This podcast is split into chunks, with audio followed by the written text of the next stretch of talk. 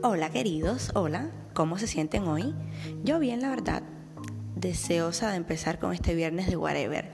Ay, sí, no sé, me siento motivada y espero que ustedes al menos se encuentren muy receptivos, calmados, atentos y listos, porque hoy en Zona Cero Clichés se habla sobre los deseos reprimidos.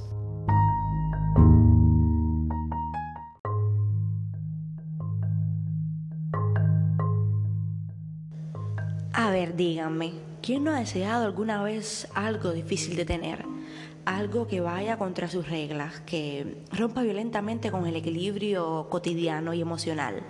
Yo creo que a todos nos ha pasado y nos hemos hasta vuelto un poco locos, sí, porque ir en contra de lo que supuestamente está normado es muy difícil, es muy tentador, pero a la vez, si no tenemos las herramientas personológicas para lidiar con este tipo de situaciones, pues podría también hacer emerger una gran disonancia cognitiva, por decirlo de alguna manera. Y mm, claro, podría convertirse en una especie de frustración, de malestar, cuando lo que se supone que detone sea placer, alivio, la satisfacción de una necesidad. Y como para evitar pensar mucho en ello, intentamos reprimirlo. Quitarle valor, cambiar la percepción que tenemos para una menos favorable, pero es que tiene tanto poder de atracción que nos sale hasta en sueños, nos causa hasta insomnio. Hasta lo relacionamos inconscientemente con otras situaciones, personas, se vuelve un pensamiento insidioso. ¿Y cuándo para? Bueno, depende de, muchos factores.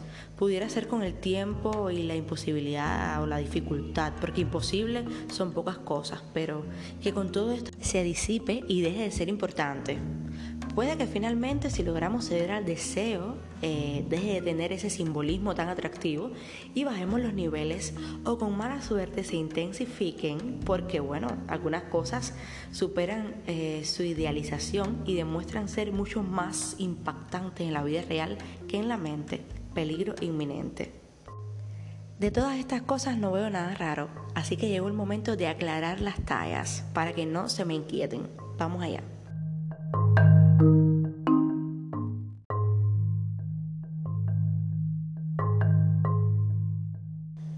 Primeramente, somos seres que pensamos en diferentes formas, contenidos, niveles de profundidad, pero que pensamos, que ideamos, que creamos. ¿Y de dónde se genera todo este contenido? Pues de la vida que vivimos, lo que hacemos, lo que palpamos. Y por ahí se gestan los anhelos, los deseos, las ganas de. Es totalmente normal, aunque vayan en dirección opuesta a lo que creemos correcto o adecuado. Y no me estoy refiriendo a ninguna de las parafilias ojito con esto, que después los veo detrás de un árbol con los pantalones bajos y así mismo me dicen, bueno, es que en el podcast dijiste que era muy normal. No, no, no, no me refiero a esos asuntos tan parafílicos, me refiero a asuntos más cotidianos, referentes a las relaciones interpersonales, las dinámicas sociales. El hecho de que tengamos este tipo de ideas no significa que estemos siendo infieles a algo o a alguien, solo significa que estamos ejerciendo nuestra individualidad donde somos fieles a nosotros y pensar, idear, no le hace daño a nadie. Incluso hay veces que sentimos culpa y no podemos evitar sentir o pensar como lo hacemos. Pero si al fin y al cabo no estamos haciendo nada en sí, solo recreando en nuestra mente y viviéndolo allí. Ahora, cuidado con no poder controlar los pensamientos y que lleguen a afectar nuestro funcionamiento diario. Obsesionarnos no es de lo que estamos hablando acá Fíjense que me estoy refiriendo a disfrutar de la capacidad que tenemos de imaginar.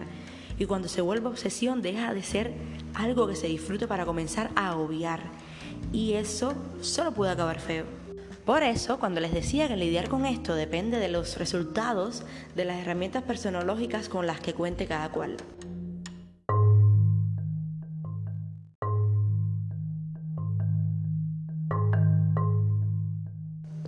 ¿Qué hacer con todo esto? Bueno, em, deberías establecer tus prioridades. ¿Qué es lo que necesitas? Lo más importante para ti. Acá debes ser muy honesto contigo mismo y darte una respuesta convincente y real. Una vez que sepas estas prioridades, entonces sabrás cómo lidiar con lo demás. ¿Qué tratamiento darle? Y así poco a poco todo estará solucionado. Puede ser lento o más rápido, pero se soluciona.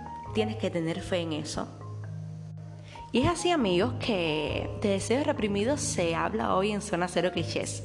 Cuéntame tus deseos más escondidos, más agobiantes, cómo te han hecho sentir, cómo los has solucionado. Respóndeme, respóndeme por Cubapod o por Instagram. Pero quiero saberlo, necesito saberlo. ¿Qué es eso que te ha estado quitando el sueño? Los quiero mucho. Nos vemos. Chao.